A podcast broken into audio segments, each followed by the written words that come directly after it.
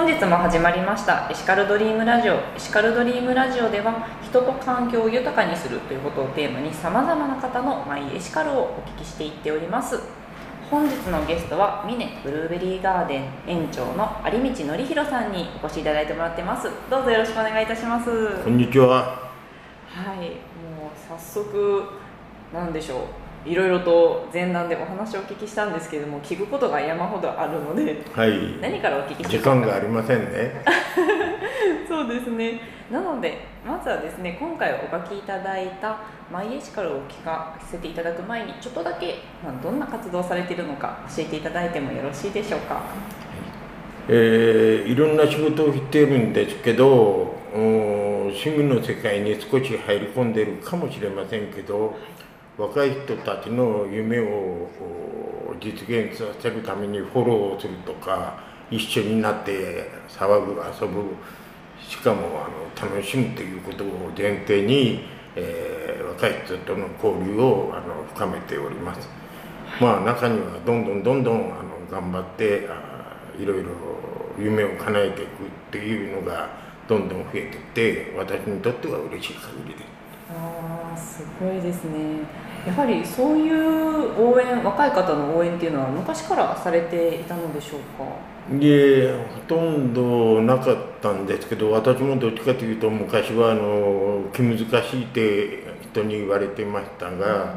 えー最近はあのいろんな若い人と交流ができ始めて自分も明るくなったような気もしますしはい。若い人の仲間もどんどん増えてきました。まあ、きっかけとしては農業を始めて、まあ、ブルーベリーガーデンをやってるんですけど、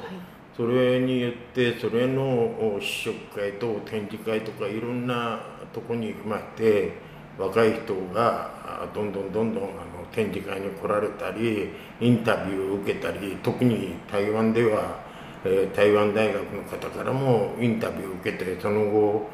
お台湾大学のおブルーベリー農場の栽培のおお手伝いというところまで来たりしてどんどんどんどん夢が大きくなってます。いやーすごいですね。もう農業からまさか日本から世界に飛び出すっていうことは昔から思っておられましたか？はい私もここまでなるとは思っていませんけど、はい。まあ、今は台湾のお話をしましたけど、はい。お世界に今私の血はつながってないんですけど子供と言えるのが中国香港ベトナムお挙句の果てはパリまでっていう格好で 今どんどん広がっております。はい。最近はもう年がかなり来ておりますので、えー最近は子供というよりは孫も増えてきておりまして大変です。すごい。では全世界からもうお子さんと言えるぐらいの本当に仲良い方々からもう連絡がはい常に入ってくるっていうような感じでしょうか、そうですね、えーまあ人数で言えば40うんから50人ぐらいに増えました、まあでもみんないい子で目標を持ってあのやっておられますので、えー中には新たにフランスの菓子店を開いたとか、うんとてもじゃないんですけど私にできないことが若い人が実現してくれるのをすごくあの驚くとともに楽しんでおります。はい、みんな私ができないことをやってますんで若い人の力ってすごいなと思っております。すごいですね。本当にもうそういった部分でもなんでしょう若い方々がどんどん夢を叶えていってる姿でもう逆に有道さんがパワーをいただくこともあったりするんじゃないでしょうか？うーん。まあだけど大体昔からなぜか私はあんまりパッとしないんですけど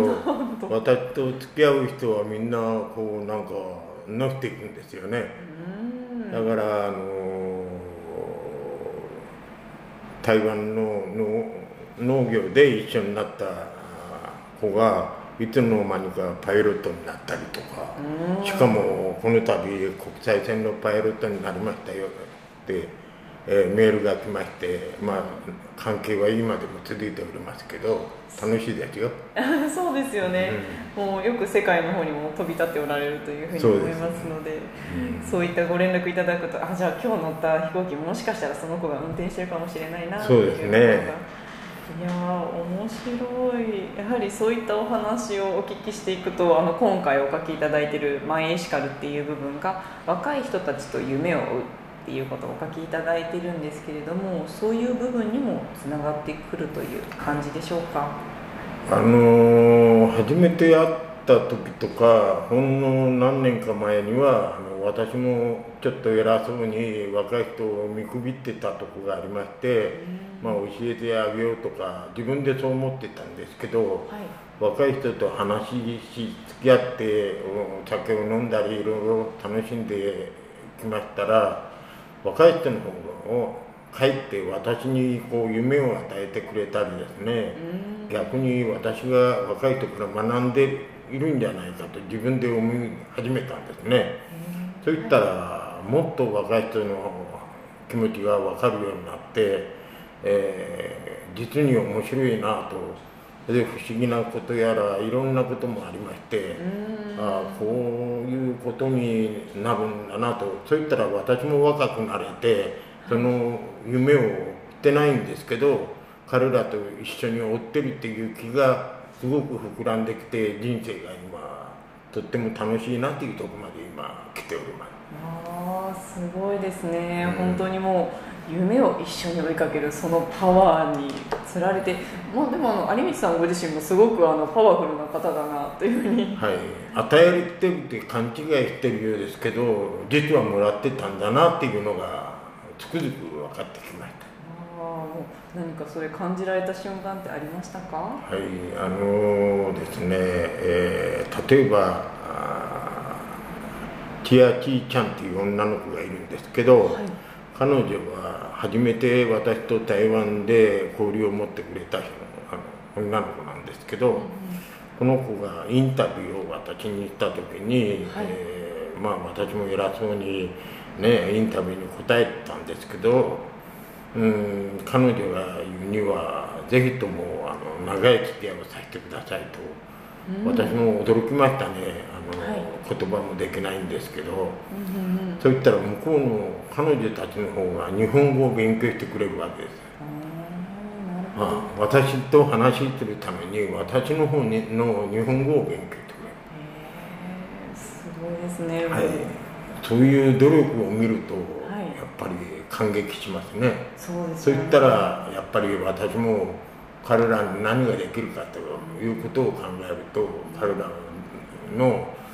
夢をちょっとずつ助けたりフォローしたりってまあもちろん私のできる範囲ですけど、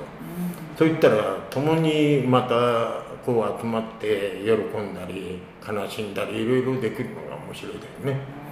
いいですね、本当に。そうですね。その短いお付き合いではなくて本当にもう信頼関係を築けるような長い関係になったからこそそうですね。ああの子何してるんだろうなとかこういうことがありますよっていうのはすごい気軽な連絡で。いまだに、えー LINE とかメッセンジャーとかに、えー友達のようにメールが入って「お父さんこういうことがあるから今度変わりましたからこちらへ遊びに来てください」とか「誕生日おめでとう」とか、まあ、もちろん私もあの返答はしてますけどそういう付き合いがいまだに、えー続いてるの不思議ですね。